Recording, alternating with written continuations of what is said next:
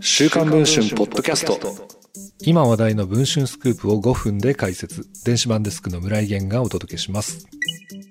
9月30日午前7時頃、兵庫県宝塚市のマンションに住む宝塚歌劇団空組の劇団員有谷キーさんがマンションの敷地内で死亡しているのが見つかった事件。週刊文春は有谷さんが亡くなる前日の29日、母親に精神的に崩壊しているといった趣旨のメッセージを送っていたこと。さらに28日には有谷さんは同じ空組の上級生から集団リンチのような目に遭っていたことなどを報じてきました。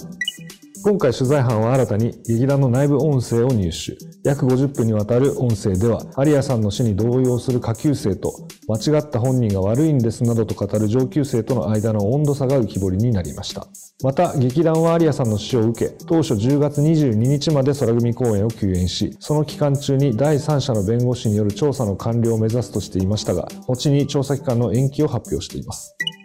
空組の関係者によると、今でこそ聴取時間は希望すれば2時間前後の場合もあると言いますが、小張理事長は当初、空組の生徒たちに対し、調査は1人30分で行えますという趣旨の発言をしていたといいます。2週間足らずで形だけの調査をするという意図が透けて見える言動に非難が殺到したといいます。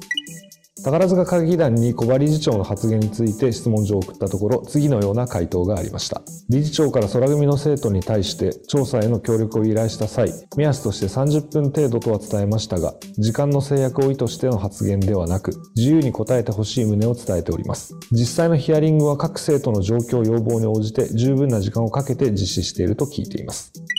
現在配信中の週刊文春の電子版では、編集部が独自に入手した内部音声の内容を公開しています。記事の続きは、ぜひ電子版の方でお読みいただければと思います。それでは本日のポッドキャストはこの辺りで。